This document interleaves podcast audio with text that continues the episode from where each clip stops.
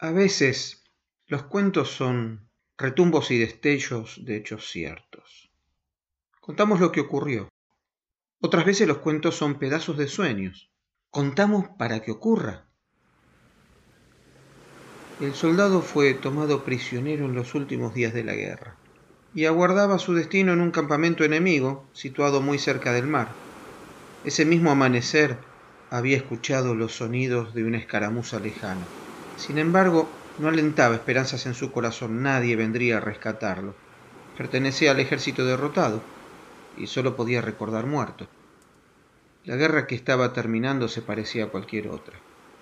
Corrió la gente hacia el horizonte, pero el horizonte era un abismo. El campesino sacudió el árbol de naranjas y en vez de frutos dorados cayeron pájaros sin alas. Se despertó una niña sobre un lecho incendiado. Las fotos se quedaron solas porque ya no había nadie que supiera sus nombres.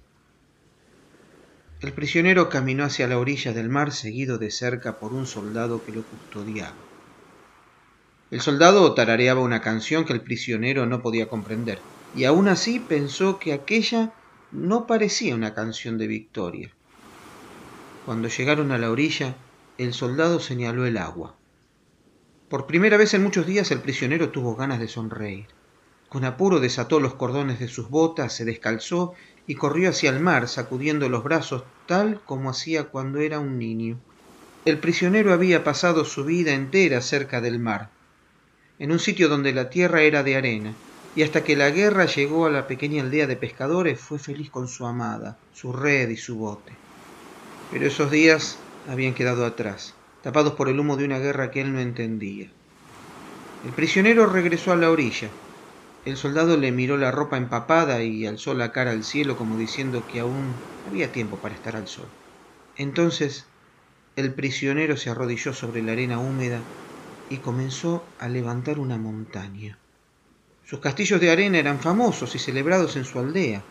Los pescadores se juntaban a su alrededor para verlo trabajar, y cuando la obra estaba terminada, esperaban juntos, comiendo pescado frito y tomando cerveza, hasta que la marea la deshacía. El soldado se acercó al prisionero con andar lento, procurando disimular la curiosidad.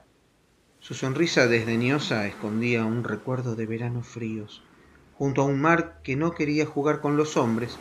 Quizás por eso su abuelo le había enseñado a levantar castillos de arena que no se comparaban con ningún otro. Luego esperaban juntos, abrazados para darse calor, hasta que llegaba la marea. El soldado observó la obra del prisionero al parecer ese hombre sabía lo que estaba haciendo, pero por mucho que se esforzara, su castillo jamás alcanzaría el esplendor de aquello que su abuelo le había enseñado a construir. Animado por los recuerdos y deseoso de ganar otra batalla, el soldado comenzó su propio castillo.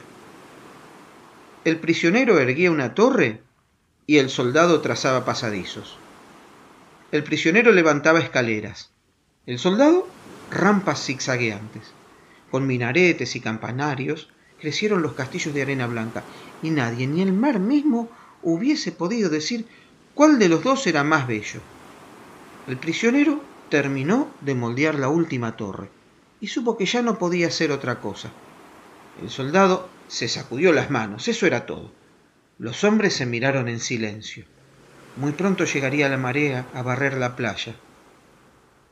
El prisionero y el soldado entendieron que solamente había un modo de lograr que la arena se hiciera inolvidable. No es posible saber cuál de los dos sonrió primero, y acaso no importe. Pero de ambos lados comenzó a avanzar un puente, un magnífico puente de arena que unió dos castillos y a dos hombres a orillas de la guerra. El puente de arena, de Liliana Bodoc.